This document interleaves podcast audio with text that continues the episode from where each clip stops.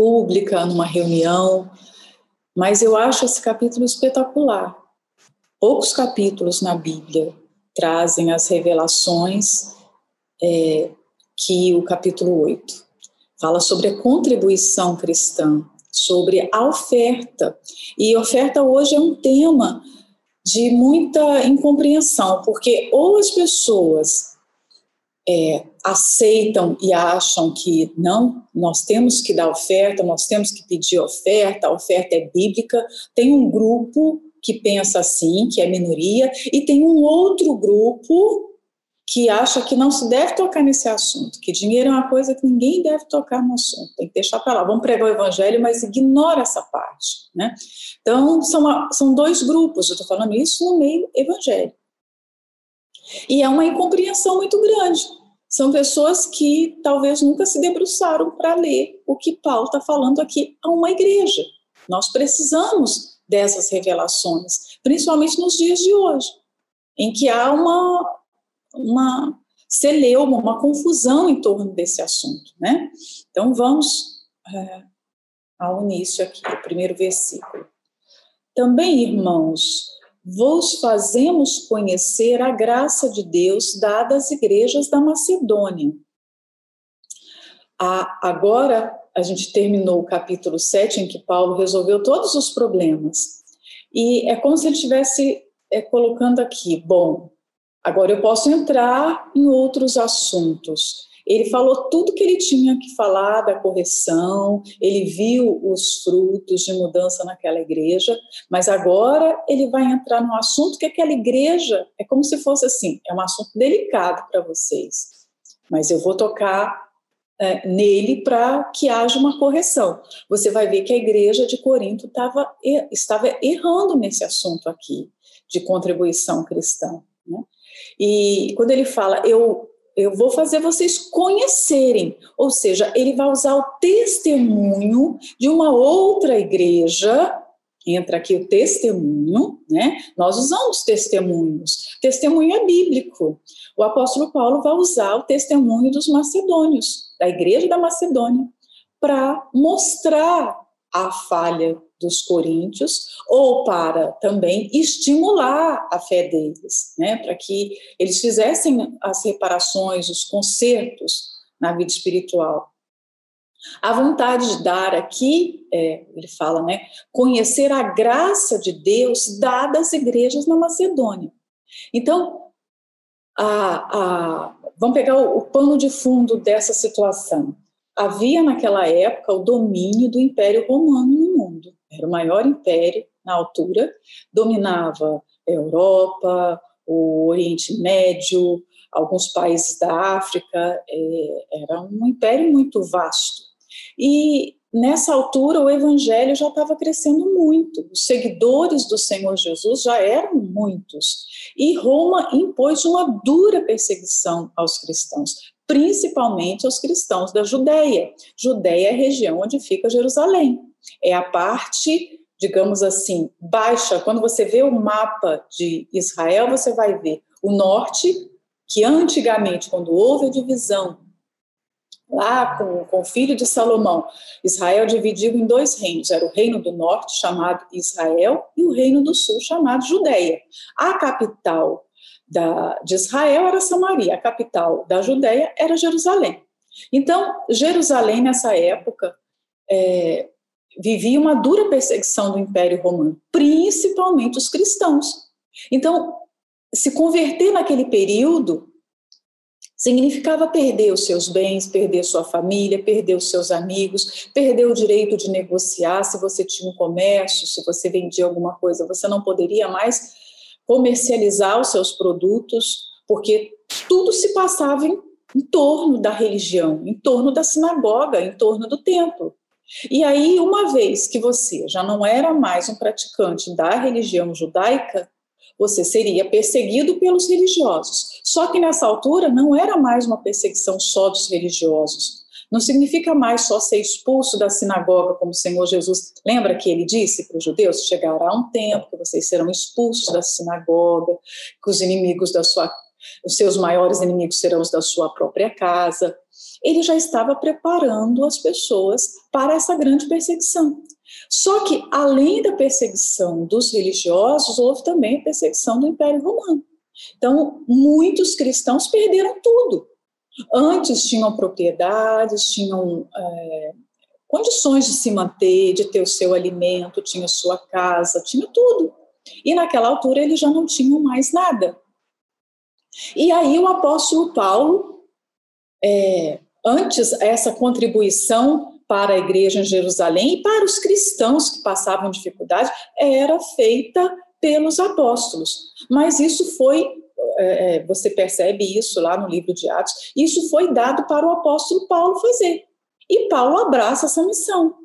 E ele, as igrejas que ele funda, ele pede ajuda para os cristãos que passavam dificuldades, em especial para os cristãos de Jerusalém, porque eram os que estavam numa situação extrema de pobreza, de necessidade. Imagina, como é que você compartilha a mesma fé que um grupo de pessoas e você sabe que tem gente que está gemendo, que está sofrendo. Igualdade nós nunca teremos, né? É, esse conceito do mundo de buscar igualdade, claro que os grandes contrastes nos chocam. Você saber que, as, que tem pessoas que não têm acesso à medicação, que não têm acesso a um, hospital, que não têm acesso à comida, que não têm acesso a nada, isso é chocante. A, a, a, o trabalho político deveria realmente diminuir essa desigualdade. Mas uma certa desigualdade vai sempre existir. Né? É muito bom a gente entender isso, o conceito político do mundo e até o conceito social. Porque desde que o mundo foi criado, você vai perceber que existia classes de pessoas, que Deus não criou a sociedade de uma forma igualitária. Deus deu talentos para o ser humano, mas cada pessoa usa esses talentos da forma como acha melhor. Então, nós não teremos igualdade. Né? Isso no contexto social. Mas aqui a desigualdade era tremenda e era uma desigualdade gerada por uma perseguição. Então, o apóstolo Paulo vai promover ali uma consciência nos cristãos que, olha, como você pode ter tudo enquanto tem outros como você que crê no mesmo Deus que não tem nada.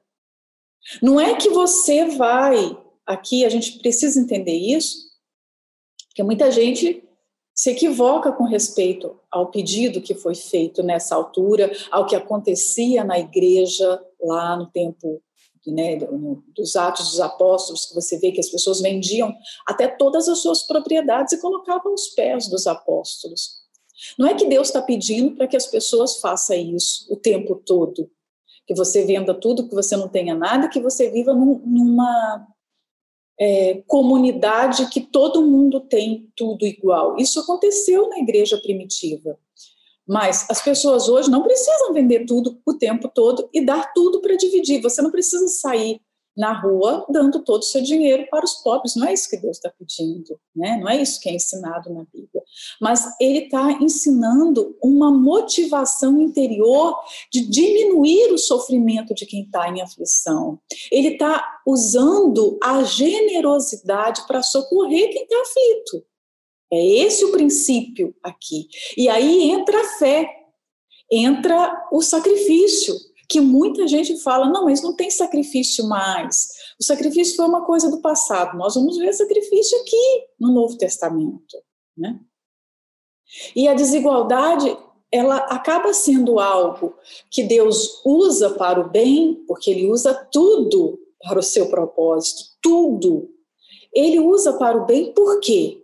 Porque através da desigualdade entra em ação o dar a generosidade humana, a bondade humana.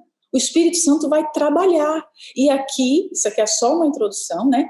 O apóstolo Paulo que diz que os macedônios receberam a graça, ou seja, eles aprenderam a dar. Então, dar é uma graça. Dar é o trabalho do Espírito Santo dentro de nós. Aqueles que dão eles estão mostrando, talvez, a maior marca eu não vou nem dizer talvez, porque é, realmente é a maior marca do cristianismo autêntico, do cristianismo verdadeiro. Porque o Senhor Jesus já, já dizia sobre o dar, e você vê essa passagem também lá em, em Atos, que fala: mais bem-aventurado é o que dá do que o que recebe. Quer dizer, como se fosse assim: o pilar da vida cristã está em se doar. E doar tudo de si. Você vai ver nos evangelhos pessoas que deram cuidado, que deram é, comida, casa para o Senhor Jesus, para os discípulos, pessoas que deram ofertas em dinheiro, pessoas que deram o seu perfume, como Maria, né, e como a mulher pecadora também, pessoas que deram diferentes coisas e todas foram aceitas por Deus. Você dá o seu cuidado, como você dá a sua oferta, tudo isso é uma extensão da graça de Deus que está em ação dentro do seu ser. É uma prova que o Espírito Santo está agindo em você. Imagina isso. É como se fosse um selo. O Espírito Santo dentro de nós é chamado de selo. Então, o selo que ele está habitando ali é que essa pessoa é generosa no seu dar. Mas quem eram os macedônios? A gente precisa entender quem é esse povo aqui que o apóstolo Paulo está usando testemunho dessas pessoas para ensinar. Bom, para a gente pensar assim que eles deram ofertas, e, as ofertas, gente, se você for buscar na história, nos livros históricos, você vai ver que as ofertas que foram levantadas na igreja da Macedônia, essas igrejas, elas são é, a igreja de Filipos, de Tessalônica e de Bereia. Então, a epístola de Filipenses é maravilhosa, mas olha o povo, né? Tessalonicense, revelações, é um mini apocalipse, revelações sobre a volta do Senhor Jesus ali, que são tremendas, sobre arrebatamento, inclusive, né? Então, é, vamos conhecer os macedônios, né? Que são essas igrejas que estavam ali nessa região era uma das regiões mais pobres do Império Romano.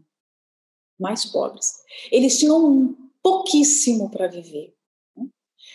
Aí entra, não há desculpa para você deixar de dar, porque o povo mais pobre foi o povo que mais contribuiu. E nos registros históricos conta que a oferta que foi levantada foi tão grande que despertou é, atenção acendeu a, atenção de, de imperadores, de governadores, pelo transporte que foi feito daqueles valores. Até o Império Romano queria tirar uma lasquinha na oferta, digamos assim. Imagina isso. Então, foi uma oferta de sacrifício, porque era um povo pobre. Então, contribuir, o apóstolo Paulo fala que é um ato de graça. Quando nós temos alguma coisa e nós oferecemos, nós estamos é, cumprindo aquilo que o Senhor Jesus cumpriu quando veio aqui. O apóstolo Paulo vai falar isso nesse capítulo, vai usar o exemplo de Jesus. Olha, ele era, ele era rico, mas ele se fez pobre. E um pobre que deu mais do que todo mundo. Os macedônios estavam seguindo o exemplo do Senhor Jesus, talvez até sem ter consciência disso. Eles estavam fazendo o mesmo que o Senhor Jesus fez. Ele se fez pobre, o mais pobre de todos, porque ele chega a dizer para pessoas que desejavam segui-lo que ele não tinha onde reclinar a sua cabeça à noite para descansar. Imagina, o Criador do mundo, o dono do mundo, o dono de tudo, não ter um cantinho para dormir é uma necessidade básica, não é? Pois é, ele abriu mão de tudo e na sua pobreza ele foi o que mais deu, o homem que mais deu. Então ninguém tem desculpa.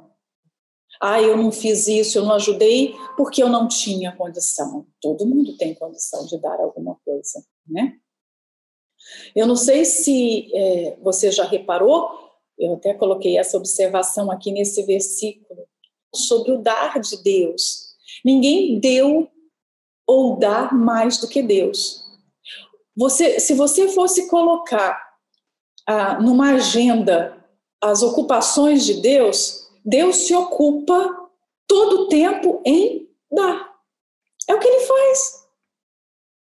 Socorrer, atender oração. Deus está dando o tempo todo. Então, nós temos um exemplo. Por quê? Nós somos beneficiadas, beneficiados com esse dar. Quem aqui não tem um testemunho para contar de algo que Deus te deu? Não existe um ser humano. Porque só o simples fato da gente estar tá respirando, segundo após segundo, é o dar de Deus. Olha, quando uma pessoa precisa de oxigênio nesse mundo, como é difícil, como é caro. E Deus já começa dando o oxigênio dele de graça, sem ninguém pagar nada, não é? Então, nós somos provas vivas desse, dessa generosidade de Deus. Então, o dar significa graça, e o apóstolo Paulo vai falar muito essa palavra em todo esse capítulo, porque ele quer reforçar isso na nossa mente. O Espírito Santo quer nos ensinar. Toda pessoa que oferece de si, ela está tendo uma ação de graça. De graça ela recebeu e ela está tendo graça. É a ação da graça de Deus, da bondade de Deus em nós. É um favor de Deus, né? é, a raiz dessa, desse dar vai estar sempre em Deus. Então, começa com Deus e termina com Ele. Todas as vezes que você der alguma coisa, você pode ter certeza que isso começou primeiro em Deus, porque foi Deus que te deu. Lembra que Davi fala isso? O que, que eu posso dar para o Senhor que primeiro Ele não me tenha dado? Quando ele foi dar as ofertas para a construção do templo, e ele pediu para o povo também que desse as ofertas, né? ele deu o testemunho dele e usou aquele testemunho para incentivar as pessoas também a darem. Ele disse: Tudo que eu tenho veio das mãos de Deus, foi ele que me deu. Então, o dar começa com Deus, brota nesse terreno espiritual, nesse terreno é, é, de Deus nos ofertando para que a gente possa dar. Então, nós não estamos dando nada que é nosso, que veio de nós, porque tudo veio dele. E aí o versículo 2 fala: Como em muita prova de tribulação houve abundância do seu gozo, e como a sua profunda pobreza abundou em riquezas da sua generosidade. Vamos entender a condição dessa igreja, porque aqui o apóstolo Paulo, eu falei para vocês, que eles passavam muita dificuldade. Era uma região pobre, uma região muito pobre. Mas o apóstolo Paulo aqui, ele abre o leque. Que pobreza é essa? Que dificuldade? Primeiro, ele fala que eles estavam em muita prova de tribulação. Muita prova. Eles não estavam vivendo uma vida tranquila. Provavelmente existia muita perseguição lá também. Perseguição local, perseguição do Império Romano. Eles estavam sendo submetidos a uma tribulação eles estavam com muita prova de tribulação. É, voltando a lembrar, todos os adjetivos da Bíblia, eles são bem colocados. Muitas vezes você vai ver, é comum nós vemos escritores que não sabem usar os adjetivos. Eles colocam adjetivos demais e o texto fica ruim, fica estranho, né? além de ficar feio. Os adjetivos, eles funcionam, não sei se eu já contei isso para vocês, mas eles funcionam como um enfeite que a gente coloca no corpo. Por exemplo, é, a, a, mulher vai se arrumar, ela coloca o brinco, ela coloca um anel, mas se ela colocar brinco, colar, cinto, pulseira, anel, não vai ficar demais? Ela não vai ficar parecendo uma árvore de Natal? Ao invés de ficar bonita, ela vai ficar o quê? Feia, muito feia, não é? Você não vai conseguir nem reparar a beleza dos acessórios que ela está usando. Do mesmo jeito acontece com o texto. Se você coloca muitos adjetivos, o, o, texto perde o sentido e você não sabe mais, o leitor, quem vai ler ali, não sabe discernir mais o que é que realmente é importante naquele texto, né? Perde o foco. Mas a Bíblia tem os adjetivos nos lugares certos. Então, observe adjetivo, advérbio. Todas as vezes que tem é, um advérbio, um exemplo aqui está muito, muito. Então, o Espírito Santo não iria, o texto sagrado, todo ele é uma inspiração divina. Então, o Espírito Santo não iria colocar esse advérbio aqui à toa. né? Como não iria falar da pobreza à toa. E tudo que ele colocou aqui era uma forma de descrever com, com mais clareza as circunstâncias de vida daquele povo, daqueles cristãos. Então, como é definido? Eles viviam em muita prova de tribulação. Mas, mesmo em meio à prova, o que, que aconteceu? Olha só, mais uma descrição extraordinária. Houve abundância do seu gozo. Eles estavam sofrendo, eles estavam sendo esmagados por tribulações. E mesmo assim, eles continuavam felizes. Eles estavam ali a, a, abundante gozo, eu entendo como uma alegria sobremaneira. Eles estavam jubilosos. É, o, o normal do ser humano é que quando ele está passando por um sofrimento, basta olhar para a gente. Quando a gente está sofrendo, quando nós estamos sendo provados de alguma forma, quando nós estamos é, sem entender as circunstâncias que estão nos acontecendo e que são desfavoráveis, porque quando as coisas são favoráveis, a gente nem tenta entender, a gente só aceita né, e toma posse, digamos assim. Mas quando é desfavorável, a gente quer entender por que é que aquilo está acontecendo. A última coisa que a gente faz é se alegrar ou pensar em ajudar outros. Na hora da nossa dor, nós queremos sentar e chorar, nós queremos curtir a nossa dor. Mas não foi o que esse povo fez. Em abundante, em, em muita prova de tribulação, eles tiveram abundante alegria. Como nós reagimos nos dias de prova? Talvez você está passando uma prova agora. Talvez você está doente, talvez você está sendo disciplinado, talvez você está sendo submetido à espera, a uma longa espera de Deus, porque você está esperando uma resposta que está demorando, que não chega. E aí, como é que você se comporta? Você se recolhe no seu canto, você se recolhe na sua, na sua insatisfação, na sua tristeza e fica ali? Ou você se alegra porque confia? Eu falei isso aqui. É, acho que duas ou três meditações atrás. O termômetro da nossa confiança é a alegria. Sabe quando a gente prova que confia realmente em Deus? Quando a gente não perde alegria. Porque a alegria do cristão não está nas circunstâncias que ele vive. A alegria do Filho de Deus está no Deus que mora dentro dele, que não muda, que é o mesmo ontem, hoje será para sempre. Então a fonte da sua alegria é Deus, e Deus não muda. As circunstâncias ao redor vão sempre mudar. Quando você está numa boa circunstância, você não quer que aquilo mude nunca. Mas não existe nada para sempre nessa vida. O tempo todo a nossa vida vai mudar e o tempo todo nós seremos submetidos a dores, a dificuldades. Todo dia nós vamos ter um motivo para nos entristecer, um motivo para ter que lutar, para ter que provar essa nossa confiança, essa nossa fé em Deus, né? E aqui o apóstolo Paulo falou que aquele povo era feliz e ele estava ali, ele estava vendo. Então, provavelmente, ele era uma testemunha presencial. Olha como esse povo tem pouco.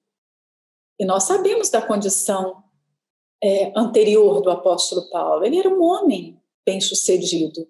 Então, ao estar diante da pobreza, ele sabia o que, que era falta. E ele identificou esse povo como um povo de profunda pobreza, né? que é a continuação do versículo, aqui é a segunda parte do versículo. E como a sua profunda pobreza abundou em riquezas da generosidade.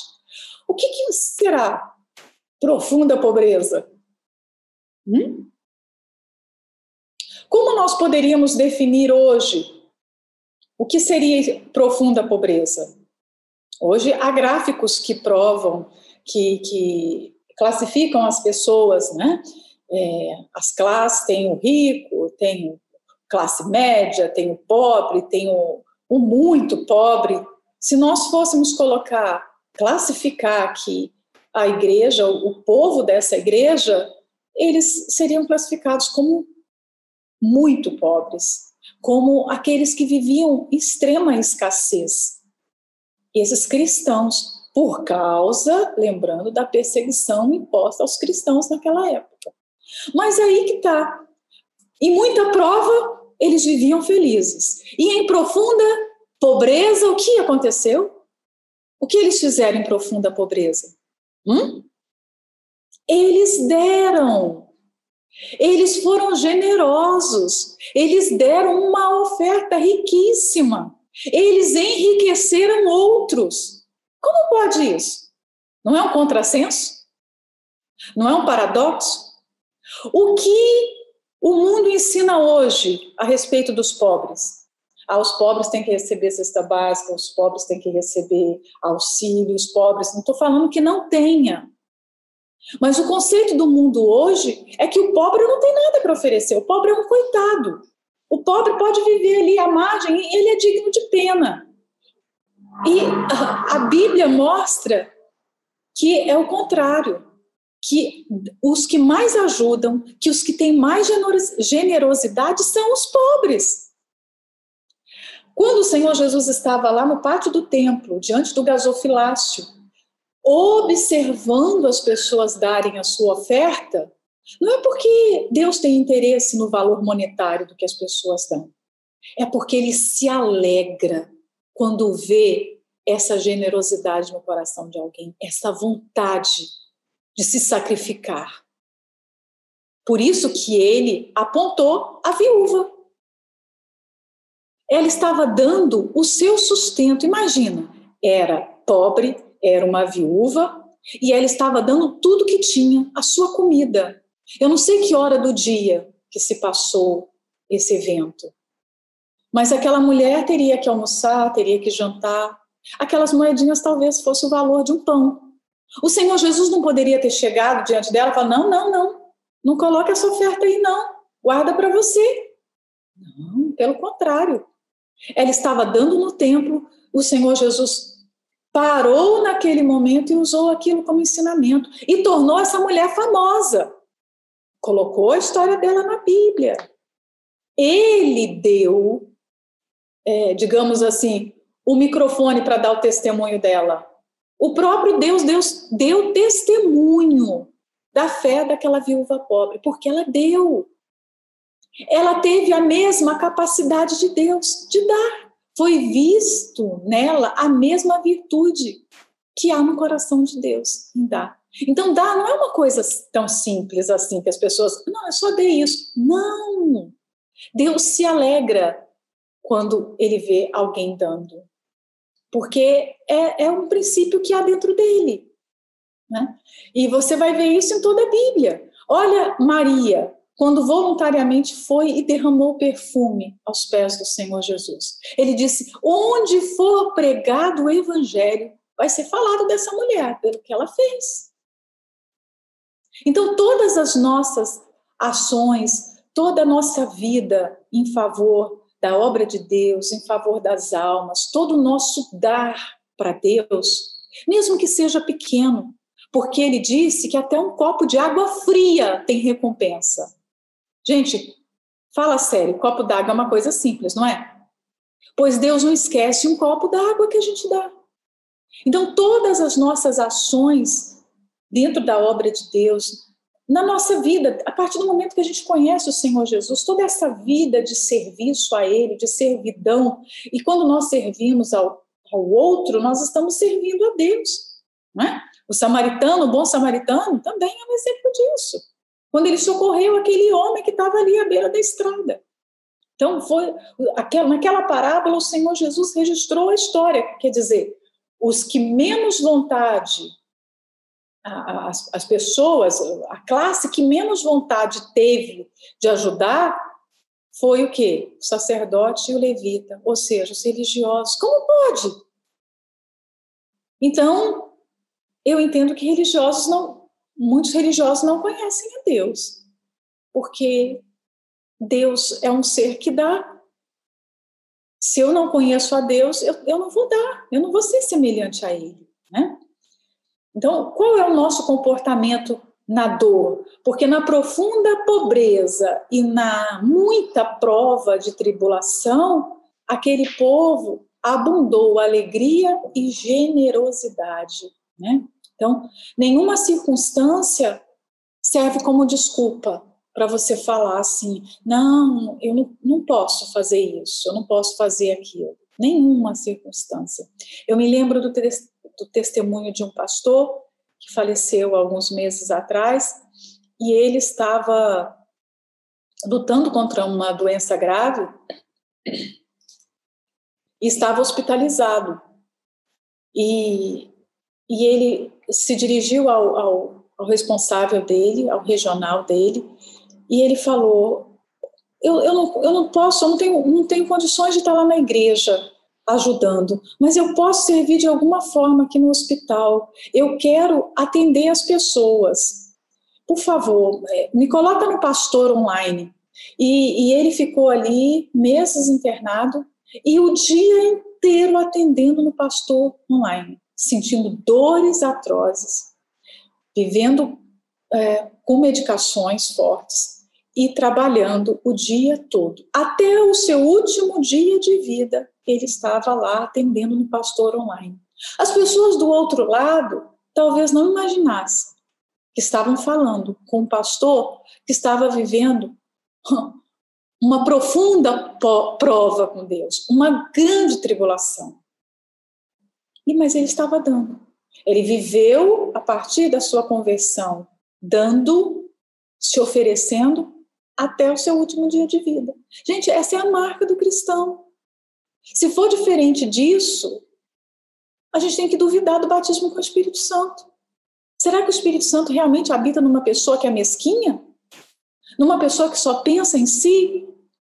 A marca desse mundo é o egoísmo, não é? Você, você já deve ter visto, o mundo é egoísta. Os ditados que existem no mundo é farinha pouca, meu pirão primeiro não é?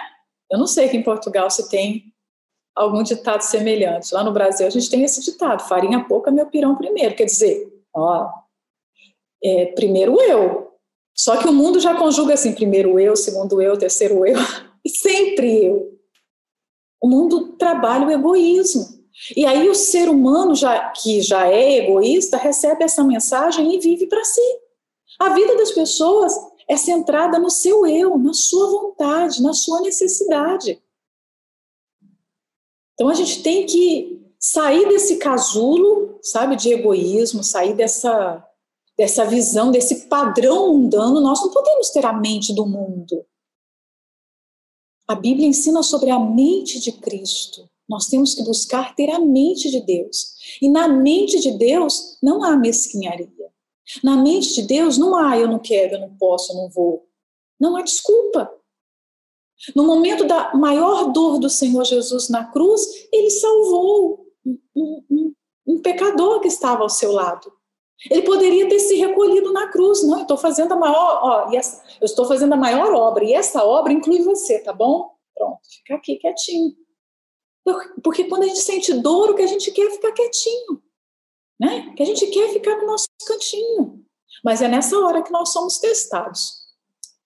E aí vamos para o versículo 3. Porque, segundo o seu poder, o que eu mesmo testifico, e ainda acima do seu poder, deram voluntariamente. Segundo o seu poder aqui, é segundo a sua capacidade. Então, o apóstolo Paulo, e ele coloca entre parênteses aqui, eu vi, não é que ninguém me contou. Eu não recebi esse relato através de carta ou de uma outra pessoa. Eu vi, né? Eu testifico. Eu sou testemunha que eles deram segundo, ó, porque segundo o seu poder, a sua capacidade e ainda acima do seu poder, eles foram além. O que, que é ir além? O que, que você entende como ir além? É fazer algo, eu entendo, quer fazer algo que a gente não pode fazer, que está além das nossas posses, não é? É algo que realmente vai fazer falta para você. É você tirar de você o que você precisa e dar para o outro. Então o apóstolo Paulo fala: Olha, eu fui testemunha, que eles deram dentro da capacidade e além da capacidade. Já seria extraordinário o simples fato deles terem oferecido dentro da capacidade. Mas o apóstolo Paulo fala que eles foram além da capacidade. E depois da vírgula vem o quê? Qual o complemento? Deram voluntariamente. Eles deram uma oferta de sacrifício, porque dar além da capacidade, eu entendo que é uma oferta de sacrifício, não é? Eles deram tudo. Eles deram além da capacidade. Aquela viúva que é, Elias foi enviado, lembra a viúva de Sarepta? Ela só tinha um pouquinho de farinha e azeite e os gravetos. E o, o profeta falou o quê? Vai lá, faz um, um, um bolo e traz para mim. Quer dizer, o tudo dela ia ser para o profeta. Não seria para ela e para a família, seria para o profeta. Ela deu tudo. Toda oferta de sacrifício é uma oferta semelhante ao sacrifício do Senhor Jesus na cruz. A pessoa está dando além do que ela podia, ela vai além, né? E, e aí vem uma outra uma outra informação importante. Eles deram isso voluntariamente. E o, nós precisamos do, do 4 para entender esse versículo melhor. O 4 diz assim: pedindo-nos com muitos rogos que aceitássemos a graça e a comunicação deste serviço que se fazia para com os santos. Eles não tinham sido pedidos, não foi solicitado a essa igreja que contribuísse com os cristãos lá na Judéia. Talvez o apóstolo Paulo, ao olhar para aquelas pessoas tão pobres, ele deve ter pensado assim: eu não vou pedir nada aqui, porque eles são tão pobres, eles passam tantas dificuldades, eles estão sendo submetidos a tantas perseguições, a tantos problemas, eu não vou pedir. Mas aí o que, que eles fizeram? Eles tomaram conhecimento que a igreja em Jerusalém passava essa dificuldade. E eles foram até o apóstolo Paulo, o que, que diz o versículo? Pedindo-nos com muitos rogos, eles suplicaram, eles imploraram: deixa a gente ajudar, deixa a gente contribuir. Hoje nós estamos vivendo com cristãos que nem o pastor pedindo, eles querem contribuir. Quanto mais chegarem, olha só como o nível espiritual é diferente. Quanto mais chegar e implorar, pastor, deixa eu sacrificar. Foi isso que eles fizeram. Com, eles chegaram até Paulo com muita súplica, rogando, por favor, deixa a gente contribuir, deixa a gente ajudar. A iniciativa partiu deles. Por isso que houve um capítulo na Bíblia aqui para falar desse testemunho. Hoje nós temos dificuldades de achar pessoas para servir em determinadas funções na obra de Deus, porque mesmo que você peça, a pessoa não se dispõe para fazer ou para dar aquela oferta. Nem pedindo. Aqui foi exatamente o contrário. Né? Então, a pobreza, a dificuldade, não serve como um álibi, não serve como desculpa. Em todo tempo, em qualquer situação, não importa onde a gente esteja, nós podemos dar. Nós podemos oferecer. E entenda esse dado de várias formas, de todas as formas. Não é também pelo fato que eu estou dando a minha vida como uma. É, por exemplo, nós estamos aqui, nós estamos trabalhando todos os dias para ajudar as pessoas, para evangelizar, para orar pelas pessoas, para atender. Não significa que eu não posso dar a minha oferta monetária. Eu não estou é, isenta de dar a minha oferta, porque é, a oferta ela se estende em tudo na vida, seja a oferta monetária, seja a oferta de amar, de compreender, de ter misericórdia, de tolerar, seja de oferecer um serviço doméstico, seja de oferecer uma comida, tudo é oferta. Nós podemos servir de todas as formas. Eu não posso chegar e pensar assim, ó, e, e não, eu, eu Deus quer de mim só isso, aquilo ele não quer. Ele quer tudo. Ele quer tudo. Você vê isso pela oferta de Jesus. Ele deu tudo. Ir além. Em que nós temos ido além? E outra coisa, outra reflexão aqui é sobre esse, essa oferta voluntária. Eu fiquei pensando, eu sei que muitas de vocês já viram, e é muito comum isso, é, você vê demônios manifestados na igreja que o pastor é, obriga o demônio a se ajoelhar, ele se ajoelha diante do nome de Jesus, obriga o diabo ali, os demônios que estão ali, a, a reconhecer Jesus como Senhor, mas ele faz aquilo obrigado. Ele não faz voluntário. Ele não faz porque ele teve prazer em Deus, porque ele reconhece o quanto Deus é soberano, o quanto Deus é bondoso. Ele não reconhece é, voluntariamente, ele foi obrigado a obedecer. Será que Deus tem prazer nessa obediência do diabo? Será que, que o Senhor Jesus tem prazer na obediência dos demônios? Hum? Porque os demônios obedecem quando a gente manda em nome de Jesus, não obedece? Mas eu não creio que o Senhor Jesus tenha prazer. Ele está sendo apenas obrigado a reconhecer uma autoridade. Ele não faz aquilo por amor. Ele não faz aquilo por temor. Ele faz porque ele foi obrigado a fazer. Você já deve ter percebido que alguns lutam, lutam, lutam. Eles colocam toda a sua força para não obedecer. Mas eles não, não podem. Eles estão diante do Todo-Poderoso, do Altíssimo. Eles têm que se curvar. Mas eles não se curvam com alegria. Eles se curvam revoltados. Eles se curvam gritando. E eu fiquei pensando: quantas vezes nós também não nos curvamos à vontade de Deus dessa forma? A nossa obediência tem que ser voluntária. Nosso ato de ofertar tem que ser voluntário. Eu não posso obedecer porque tem que obedecer. Todas as vezes que tem essa palavra tem que, é, é, é um pouco perigoso. Porque é uma força de, sabe, é uma. soa como uma imposição. E Deus não quer nada por imposição. Deus quer a nossa obediência voluntária. Deus quer a nossa oferta voluntária. Deus quer esse ato de generosidade, de dar voluntário, porque é, é graça. Você dá, é a graça dele agindo em você, passando por você e chegando até uma outra pessoa. É Deus passando por você e tocando numa outra pessoa. Então não pode ser forçado. Eu penso que tudo que a gente faz forçado porque tem que fazer, por exemplo, ir a um culto porque tem que ir. Atender uma pessoa porque tem que atender. Evangelizar porque tem que evangelizar. Limpar a igreja porque tem que limpar a igreja.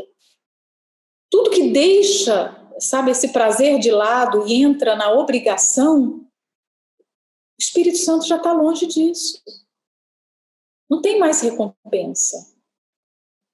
Então, tem três motivações. Eu penso que Basicamente, são três motivações que normalmente estão agindo em nós. Todo dia passa, nós passamos por essa. Por exemplo, a primeira motivação: você tem que fazer. Você tem que fazer. É lei, tipo, você tem que cumprir. É como aquela pessoa que está dirigindo e, ah, tá bom, tem que andar a 50, eu vou andar a 50, mas ela anda contrariada, porque ela queria andar a 100. Então, a lei, tá a placa ali, tá a polícia, tá um, tem um radar. Então tá, então eu ando. Ela é hipócrita. Ela não queria estar andando daquele jeito, ela é obrigada a andar daquele jeito, não é? Como o uso da máscara. Muita gente está usando só porque é obrigado. Não é porque quer proteger o outro, é porque é obrigado. Então, se não for obrigado, eu não vou usar mais. Tipo assim, obrigado. A segunda motivação, ah, é minha responsabilidade, só tem eu, né? Sou eu que tenho que fazer. Ah, então, é, não tem outro jeito, sou eu, né? Então tá bom. Ó, já mudou um pouquinho. Mas tem a terceira motivação. Eu quero fazer. Eu tenho prazer em fazer. Então, nós temos que fazer essa pergunta todos os dias. A cada reunião que a gente participa, estou indo para a reunião por quê? Eu estou indo evangelizar por quê? Eu estou dando essa oferta por quê? qual é a minha motivação? E essa é uma autoanálise, quer dizer, ninguém pode fazer por nós, né?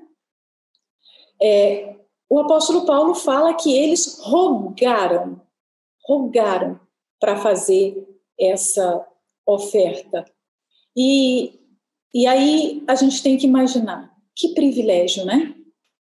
Que privilégio para essa igreja ter participado de um momento histórico. Todos nós estamos vivendo hoje, eu penso que nós estamos vivendo capítulos históricos da humanidade.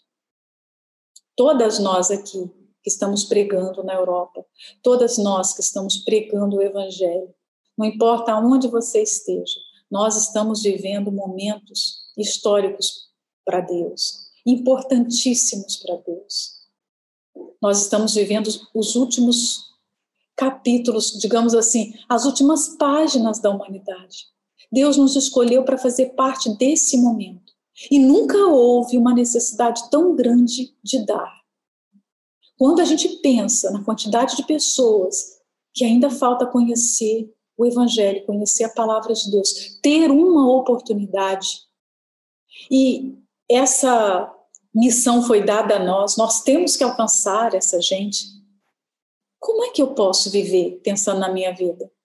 Como é que eu posso viver pensando em, mesquinharia? Pensando na posição? Gente, nunca houve tempo para pensar em posição. Hoje, menos ainda. Hoje, menos ainda. Vamos ajudar as pessoas a preparar a sua arca, os de dentro e os de fora. Você não, não percebe o quanto o tempo está curto, o quanto os dias estão abreviados, o quão pouco falta para a volta de Jesus e o quão grande é a nossa responsabilidade diante desse fato. Se isso não dá temor e tremor, se isso não faz você, se não te impulsiona a dar tudo de si, eu não sei mais o que é que pode ser falado. Porque é impossível não ver, não perceber os sinais da volta de Jesus. É impossível, eles estão aí. Nós não estamos aqui por acaso. Deus nos escolheu justamente para esse momento. Deus nos escolheu para esse, para essa situação. O mundo está vivendo um, um momento sem igual pessoas estão com o coração quebrantado, na sua maioria. É só a gente dar. Então, ao invés de ficar focando no seu problema, na sua dor, na sua dificuldade, foca na necessidade que Deus tem, se, é que nós podemos usar que Deus tem uma necessidade. Vamos usar desejo, que é melhor. Foca no desejo de Deus, se concentra no desejo dele, que as pessoas sejam alcançadas, que as almas sejam salvas. O Senhor Jesus, quando estava diante das multidões aflitas, quando ele estava é, é, andando pelas cidades, você vê nos evangelhos que nós temos lá referências, versículos que fala que ele sentia compaixão das pessoas. Ele era movido por uma extrema compaixão. O que, que nós sentimos hoje ao ver essas pessoas? Porque eu penso que o, o, o que o Senhor Jesus sente ao ver bilhões de pessoas sem conhecer a palavra, que estão caminhando assim, ó, cegamente para o precipício. E nós conhecemos essa palavra. Então nós podemos oferecer muito mais. Nenhuma de nós pode dizer que chegou ao limite do dar, porque não existe limite. Ninguém aqui chegou no seu limite. Ainda falta muito para a gente poder dizer assim: eu dei tudo de mim. Ou será que é alguma de vocês aí que, que estão me ouvindo? Será que alguém pode dizer: eu dei tudo, não tem mais nada para dar? Não, ninguém pode. Eu não posso. Falta muito para dar ainda. A gente tem muito para dar. Mas falta esse desejo de dar. Falta essa vontade de se entregar. Você não vai ficar doente porque você está dando oferta para Deus. Pelo contrário, A gente fica doente quando a gente não dá. A gente fica doente, a gente se perde. A gente fracassa na fé quando nós retemos. É como aquele maná. Lembra do maná? Olha, colhe só para sua necessidade, porque se você colher mais, ele vai apodrecer. Aprenda a confiar em Deus, né? Que era a lição. Então hoje é assim. Aquilo que Deus nos deu, se a gente retém, apodrece. Vamos dar que vocês possam sair daqui com esse pensamento hoje. É, qual é a desculpa que eu preciso me livrar para dar? Porque certamente eu estou usando alguma desculpa. Se eu estivesse dando, mas dando profusamente, muitas outras pessoas poderiam estar junto comigo. Um retrato, muitas vezes, de uma igreja vazia de uma igreja fraca é na, é na mesquinharia daquela pessoa em dar. Quando nós damos, não importa para quem seja, o próprio Deus faz transbordar de bênçãos na nossa vida, às vezes em outras áreas. Não foi nem na área que nós demos, porque ele não deixa ninguém em falta. Ele honra. Ele não honrou Abel, o que está escrito lá da oferta de Abel? Até hoje, aquela oferta fala. A oferta de Abel tem voz. Abel não falou nada na Bíblia. Você não vai encontrar, eu nunca encontrei, uma linha que Abel tenha falado. Mas não precisou, porque a oferta dele falou e fala até hoje diante de Deus.